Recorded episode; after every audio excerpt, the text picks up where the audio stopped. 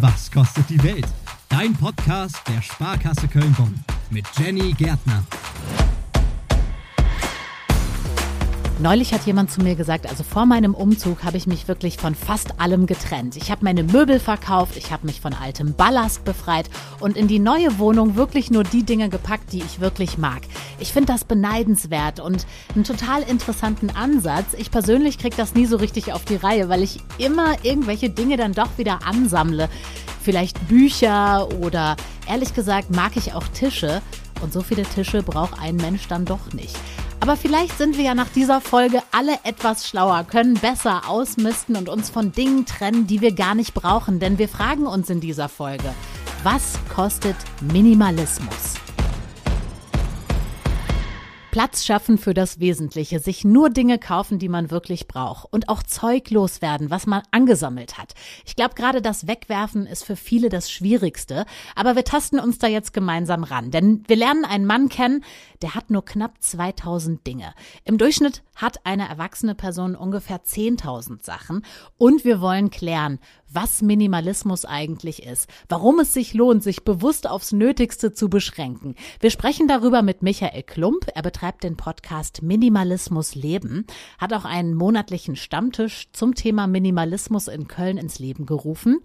Michael, warum hast du dich entschieden und gesagt, ich möchte minimalistisch leben? Das ging bei mir eigentlich so los, dass ich durch meine Wohnung gegangen bin und ich habe mich nicht mehr wohlgefühlt. Irgendwie alles war vollgestellt, äh, die Schränke bis oben hin voll mit Büchern, mit CDs, mit DVDs und das war mir alles zu viel und ich wusste, ich möchte irgendwas ändern und es ging halt nicht nur ums Aussortieren, sondern ich wollte richtig mehr was ändern und habe dann so ein bisschen online geschaut, äh, was gibt es, was kann man machen und bin irgendwie über diesen Begriff Minimalismus gestolpert, was einfach nochmal weiterging, wie einfach nur aufräumen, aussortieren und das hat mich dann sehr angefixt und dann habe ich angefangen, äh, ja, erstmal mit Dinge loswerden und bin so dann auf den Weg gekommen, äh, Minimalist zu werden. Ja, wie würdest du denn als Minimalist dieses Minimalismus-Konzept beschreiben? Weil du gerade gesagt hast, es ist mehr als nur aussortieren. Mhm. Also zum einen geht es darum, dass man auf jeden Fall Kaufentscheidungen hinterfragt und wirklich hinterfragt, was brauche ich wirklich, ähm, was, was macht mich glücklich, ähm, und ich finde, es hat halt auch nicht nur was mit Dingen zu tun, sondern es kann halt auch wirklich in andere Lebensbereiche übergehen. Ne? Also möchte ich wirklich, ähm, möchte ich jetzt wirklich 40 Stunden die Woche arbeiten? Äh, macht der Job mir überhaupt Spaß, den ich gerade ha äh, habe?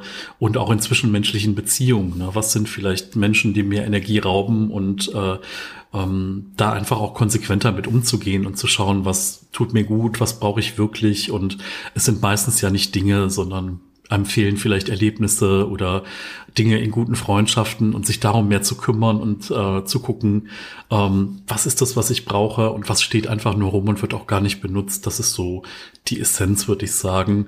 Ähm, ja. Geht aber dann auch viel über Glaubenssätze und andere Dinge dann am Ende und halt nicht nur darum, äh, mal ein bisschen Frühjahrsputz zu machen.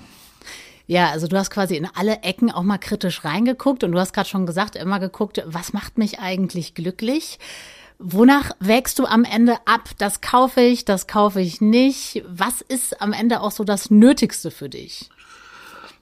Also letzten Endes ähm, geht es mir eigentlich darum, dass ich die Dinge, die ich benutze, auch sehr lange benutzen kann. Also die sind dann tendenziell vielleicht ein bisschen hochwertiger oder auch langlebig, dass man die reparieren kann, dass die äh, also nicht aus Vollplastik bestehen. Äh, es ist dann meistens nicht das günstigste, aber ähm, mir ist halt wichtig, dass man es lange benutzen kann und dass wenn ich aber auch was nicht benutze, dass es dann jemand anders auch weiter nutzen kann.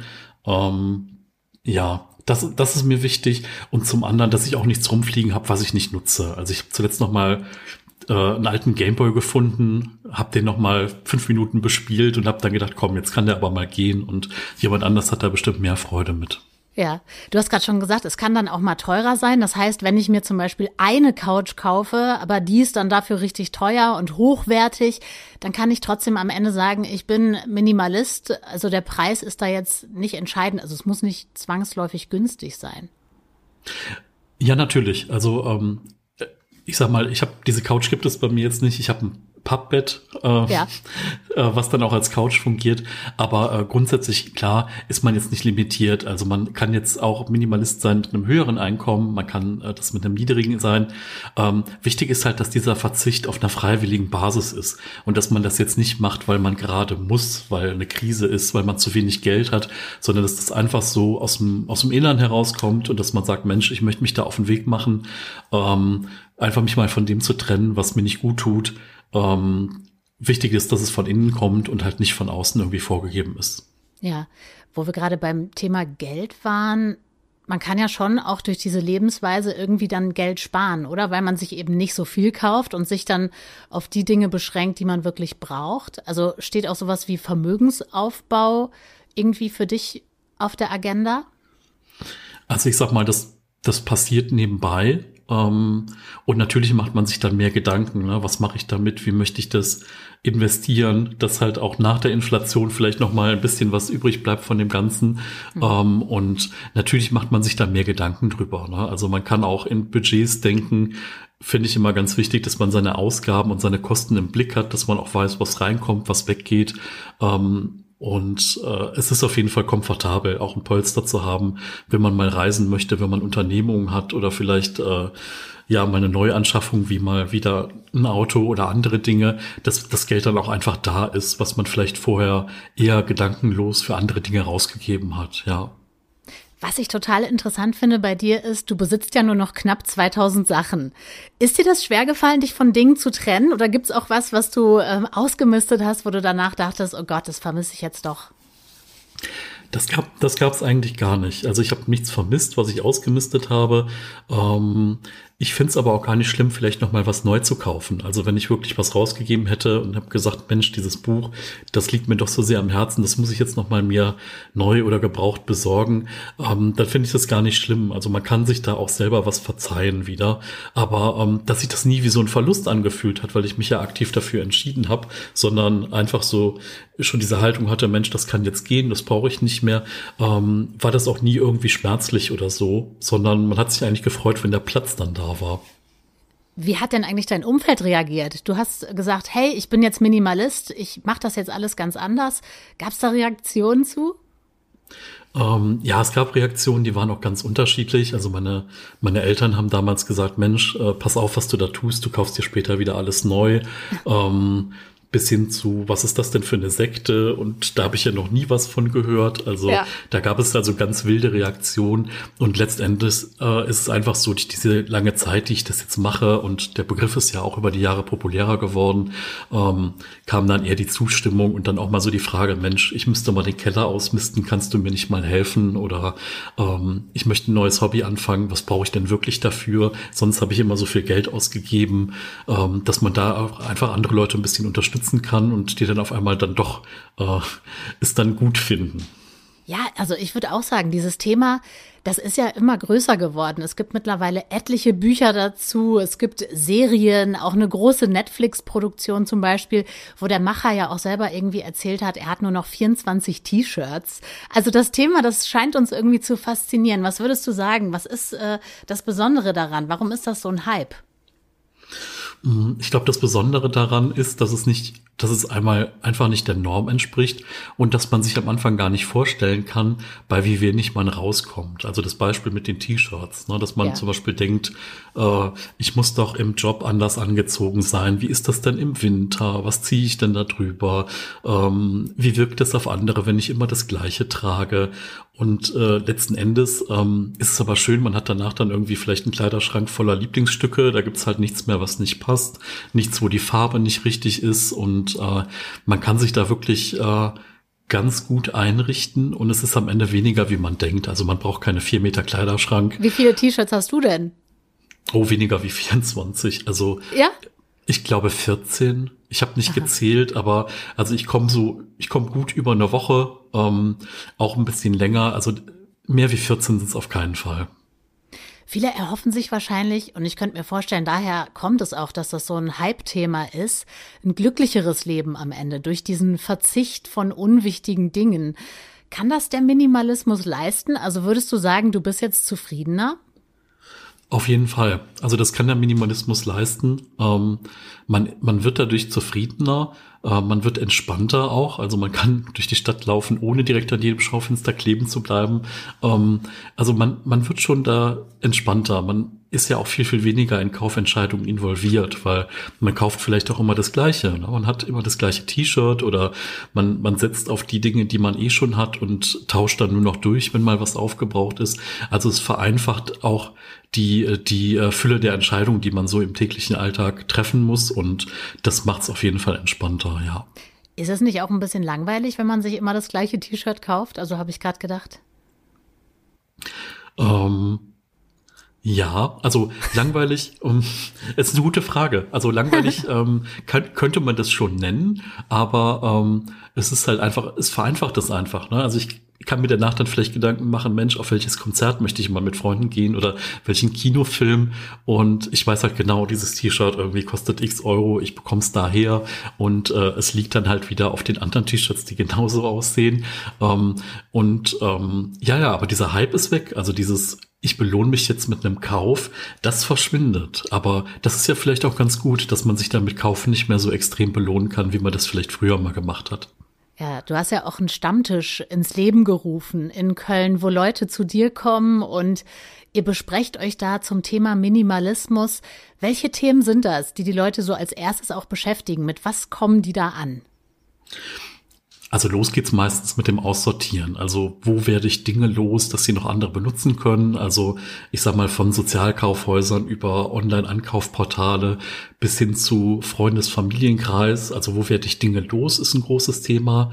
Und äh, dann noch einfach, wie fange ich an, dass mich das nicht überfordert. Äh, ich wollte anfangen, dann hat mir nur noch der Kopf geraucht und ich habe gar nichts mehr gemacht. Das sind so Themen. Und äh, je nach Lebensphase sieht es auch ein bisschen anders aus. Also ich sag mal, die, die jetzt 25 sind, gehen das Thema anders an, wie jemand, der jetzt gerade 50, 60 ist. Ähm, und das Schöne ist einfach auch der Austausch untereinander, dass man wirklich sich persönlich trifft, persönlich miteinander reden kann und es halt nicht irgendwie Kommentare auf Instagram sind oder TikTok oder so. Äh, und dass man sich dann auch mal gegenübersteht und sich gegenseitig dann auch mal physisch helfen kann. Vielleicht mal mit in die Wohnung oder ähm, ja, das ist auf jeden Fall sehr bereichernd, das auch äh, eins zu eins dann im richtigen Leben zu haben. Auf jeden Fall. Wenn jemand 25 ist, du hast gerade gesagt, das ist irgendwie anders als bei älteren Leuten. Mit welchen Themen kommen die denn? Also was ähm, haben die so auf dem Schirm? Also es gibt so zwei Typen. Der eine Typ ist so, ähm, kommt aus dem studentischen Umfeld und ignoriert einfach, dass er jetzt mehr Geld hat und ja. lebt einfach weiter noch mal ein bisschen in, in diesen, in diesen äh, studentischen Kreisen. Also geht vielleicht zum Foodsharing, bleibt erstmal noch in der WG wohnen und kann dann natürlich erstmal massiv an Geld sparen. Ähm, also das ist auf jeden Fall eine Sache, was ich, was ich öfter erlebe.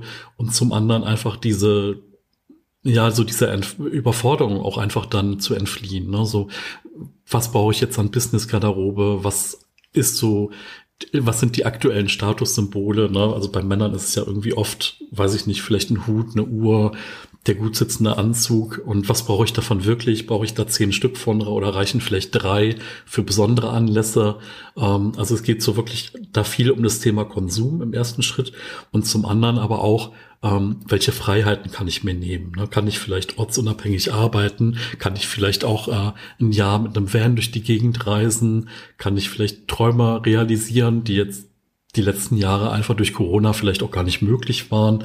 Ähm, also da geht es mehr um, ja, um Träume realisieren und um ähm, dann nochmal ankommen in dieser, in dieser neuen Wirklichkeit, vielleicht auch mit mehr finanziellen Mitteln dann. Von welchem Teil könntest du dich niemals trennen? Also ich glaube, es ist irgendwas, was mich mit dem Internet verbindet. Also einfach aus dem Grund, weil ich mich halt wahnsinnig gerne mit Menschen austausche. Und äh, wir beide würden jetzt auch nicht sprechen, wenn ich ja. jetzt hier nicht irgendwas hätte. Ähm, ich glaube, das ist wichtig. Ähm, sonst gibt es aber viel, auf das ich verzichten kann. Also ist immer so die Frage, was würde ich mitnehmen, wenn hier das Haus brennt? Ja, den einen Ordner mit Zeugnissen, mit so den ganzen langweiligen Dingen, die man haben muss, um zu beweisen, dass ich ich bin. Ähm, und ähm, ja, dann gibt es aber natürlich noch so eine, so eine Festplatte, da sind halt Erinnerungen drauf, da sind Fotos drauf, da sind äh, noch ein paar eingescannte Briefe drauf, da sind so ein paar Sachen drauf. Wenn die weg wären, das wäre schon bitter für mich. Ähm, da, also das ist mir schon wichtig, also so ein bisschen ähm, Dinge aus der Vergangenheit wie Fotos, ähm, wo ich dann auch noch ein Stück weit dran hänge. Wie funktioniert minimalistisches Leben? Diese Frage haben wir besprochen mit Michael Klump. Er betreibt einen Podcast zum Thema und hat auch einen Minimalismus-Stammtisch in Köln ins Leben gerufen. Und wenn ihr jetzt sagt, also das klingt alles spannend, ich möchte das auch ganz gerne, wie kann ich das denn praktisch umsetzen? Ja, dieses sich von Dingen trennen, ausmisten, Ordnung halten. Darüber sprechen wir jetzt.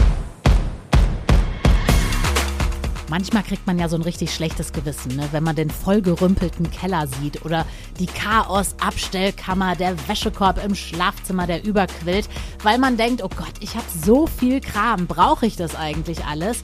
Und wenn nicht, wohin damit? Ich kenne auch jemanden, wirklich wahr, diese Person hat Konzertkarten von mir geschenkt bekommen, aber dann irgendwann angerufen und gesagt, sorry, die sind total verschollen, diese Tickets, ich kann die nicht mehr finden. Damit euch das nicht passiert, räumen wir jetzt gemeinsam auf und gucken auch mal, wie kann das eigentlich am besten klappen. Deshalb spreche ich jetzt mit Denise Köhön, die ein Minimalismusbuch geschrieben hat, sich als Fräulein Ordnung selbstständig gemacht hat und zu Leuten nach Hause geht und mit denen zusammen ausmistet und über das Thema Ordnung spricht. Denise, was ist an Ordnung eigentlich so toll? Ordnung befreit und macht glücklich. Das ist das Tolle daran. Das ist das Tolle daran. Deswegen äh, sollten wir alle mit der Ordnung anfangen. Unbedingt. Also wenn man ähm, Ruhe haben möchte im Kopf und im Äußeren, dann sollte man mit der Ordnung auf jeden Fall anfangen. Okay, dann nehmen wir jetzt mal an, du kommst zu mir nach Hause, ich habe dich jetzt gebucht und wir missten quasi aus, wir räumen auf. Womit würden wir jetzt bei mir zu Hause anfangen? Wir würden äh, dort anfangen, wo bei dir der Schuh am meisten drückt. Also ich schaue mhm. mir immer das ganze Haus an oder die ganze Wohnung und höre halt genau hin, wo drückt es gerade am meisten. Also es macht halt keinen Sinn, wenn ich sage, wir räumen jetzt erst den Kleiderschrank auf, wenn du aber eigentlich in der Küche äh, den meisten Druck verspürst und äh, ja, die meiste Not hast. Okay, das heißt, du gehst da individuell vor. Ja. Mm, was ist, wenn ich mich jetzt aber von so einem Teil zum Beispiel gar nicht trennen kann? Ich benutze das zwar nie, aber ich sag dann zu dir sowas wie, ja, das war aber total teuer. Äh, was würdest du dann sagen? Ja, also das sind so Sachen, die höre ich immer, vor allen Dingen, äh, wenn es um den Kleiderschrank geht. Und äh, ja, da äh, führe ich dann eben das Gespräch mit meinen Kundinnen und sage, ja, es hat mal viel Geld gekostet, aber das Geld ist ja schon lange ausgegeben. Es darf ja. also nicht der Grund sein, dieses Teil jetzt hängen zu lassen, äh, dass es einfach ähm, die, den, den Raum einnimmt, den man für andere Dinge benötigt. Also die Dinge mhm. haben mal viel Geld gekostet, ähm, vielleicht glaubt man, dass man irgendwann wieder reinpasst und so weiter und so fort. Das sind Ausreden, da sollte man sich ähm, von lösen und sich mal gedanklich in eine andere Richtung fokussieren. Was ich auch oft höre, ist, ja, das ziehe ich noch zum Streichen an. Ah, ganz, oder zum ganz, Schlafen. ja, zum Schlafen oder das ist noch für die Gartenarbeit gut. Ja, genau. Und dann ist aber wirklich der halbe Schrank mit solchen Sachen. Also ich besitze sowas überhaupt gar nicht. Ich hätte große Schwierigkeiten, wenn ich jetzt äh, nächste Woche irgendwas streichen müsste. Ähm, und auch im Bett, also ich möchte schöne Sachen im Bett anziehen. Ich möchte auch schöne Sachen anziehen, wenn ich sonntags auf dem Sofa gammel, weil ich finde, das Leben ist zu kurz, um sich die letzten Sachen anzuziehen. Ja, es macht vielleicht Sinn, wenn jemand irgendwie beruflich sowas immer mal wieder benötigt oder wenn man ein Outfit hat für den Garten, dann reicht aber auch ein Outfit und nicht eine ganze Schublade mit all diesen Sachen. Also Sachen, die man irgendwann mal aussortiert hat, weil man sich nicht mehr drin wohlfühlt, die sollte man wirklich ganz aussortieren und nicht noch irgendwie sonntags auf dem Sofa anziehen. Woran erkenne ich das denn? Also egal ob jetzt Klamotten oder auch andere Sachen, so das brauche ich und das ist Ballast. Da muss man einfach mal eher ehrlich mit sich selber ins Gespräch gehen und gucken, warum fällt es mir so schwer, mich davon zu lösen. Ähm, es kann ja verschiedene Gründe haben. Ähm, ich finde immer, wenn ich dieses Kleidungsstück, was ich in der Hand gerade halte, wenn ich es weder zu einem Vorstellungsgespräch anziehen möchte, noch zu einem Date und es auch nicht einpacken möchte, um in den Urlaub damit zu fahren, dann warum hängt es in meinem Schrank? Also ich finde, wir sollten uns einen Schrank voll mit Lieblingssachen gönnen und nicht so halbherzige Sachen da hängen haben. wenn man da okay. schon ein bisschen Platz macht, dann ist das schon ein ganz großer Schritt. Kann man das denn auch übertragen auf die anderen Räume? Auf alle Räume. Also jedes Teil, was man in die Hand nimmt, sollte man sich ernsthaft überlegen, lese ich dieses Buch nochmal? Mag ich diese Vase wirklich? Steht sie hier nur, weil ich sie von Tante Erna vererbt bekommen habe? Ähm, also man sollte sich wirklich nur mit Lieblingsdingen umgeben ähm, und alles andere sollte gehen. Ich habe mich gefragt, ob Minimalisten es eigentlich leichter haben, wenn man zum Beispiel auch Sachen wegräumen muss oder so, weil die haben ja generell einfach weniger. Ja, unbedingt. Also natürlich haben Minimalisten es einfacher. Sie haben es einfacher beim Hausputz, sie haben es einfacher, wenn sie umziehen, ähm, sie haben es einfach, wenn sie abends äh, entspannen wollen, weil sie nicht so viele Haufen ähm, an die Seite räumen müssen. Ähm, sie müssen nicht so viel reparieren, abputzen, Staub putzen. Ähm, das ganze Leben ist einfacher, wenn man weniger Besitz hat. Hm. Wie kann ich das denn schaffen? Also angenommen, ich habe jetzt ein bisschen ausgemistet, äh, meine Wohnung ist ein bisschen leerer geworden. Wie kann ich das schaffen, dass ich mir nicht gleich wieder das nächste unnötige Zeug kaufe? Man sollte sich auf jeden Fall mal ganz bewusst drei Monate eine Konsumpause gönnen. Das bedeutet, mhm. dass man ähm, wirklich nur wichtige Drogerieartikel kauft, Lebensmittel, also das, was man so tagtäglich benötigt. Wenn man dann merkt, dass man irgendwie dazu neigt, im Geschäft irgendwas zu kaufen oder online irgendwas zu shoppen, dass man sich darüber bewusst wird, mal kurz einatmet, sich das aufschreibt, was man da gerade gerne kaufen möchte, es aber ruhen lässt. Und dann schaut man mal nach zwei, drei Tagen oder nach einer Woche und überlegt vielleicht noch mal ganz kurz, was war denn das eigentlich, was ich brauchte? Oft können wir uns gar nicht mehr dran erinnern und das kann total helfen, dass man über sein Konsumverhalten nachdenkt, bewusster damit umgeht und auch bewusstere Kaufentscheidungen trifft. Machst du das auch so, dass du dir das nochmal aufschreibst, bevor du dir zum Beispiel, ich weiß nicht, ein Kleidungsstück zum Beispiel kaufst? Oder wie, wie, wie gehst du daran, dass du wirklich sicher sein kannst, das will ich jetzt auch haben, das ist nicht unnötig, das brauche ich, das macht mich happy? Also erstmal gehe ich gar nicht einfach so durch die Stadt Shoppen, das ja. mache ich nicht. Ähm, ich gehe wirklich los, wenn ich ganz gezielt etwas brauche. Also dadurch, dass ich zum Beispiel nur fünf Jeanshosen habe, die haben mal ein bisschen mehr Geld gekostet, dadurch halten sie auch ein bisschen länger, haben eine gute Qualität.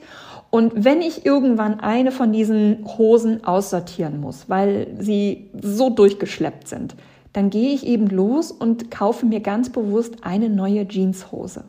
Und so hm. gehe ich mit allen anderen Dingen auch vor. Also ich habe mein Kontingent im Kleiderschrank und wenn ich jetzt im Frühling merke, ah, ich könnte jetzt noch mal ein neues Kleid gebrauchen, weil das andere mm, mm, was auch immer, warum ich auch immer das aussortiert habe, dann gehe ich ganz bewusst danach Ausschau halten. Ja. Und ähm, kaufe nicht da noch im Sale was und hier, weil es reduziert ist. Also ich kaufe sehr bewusst ein und es muss zu meinem Rest passen.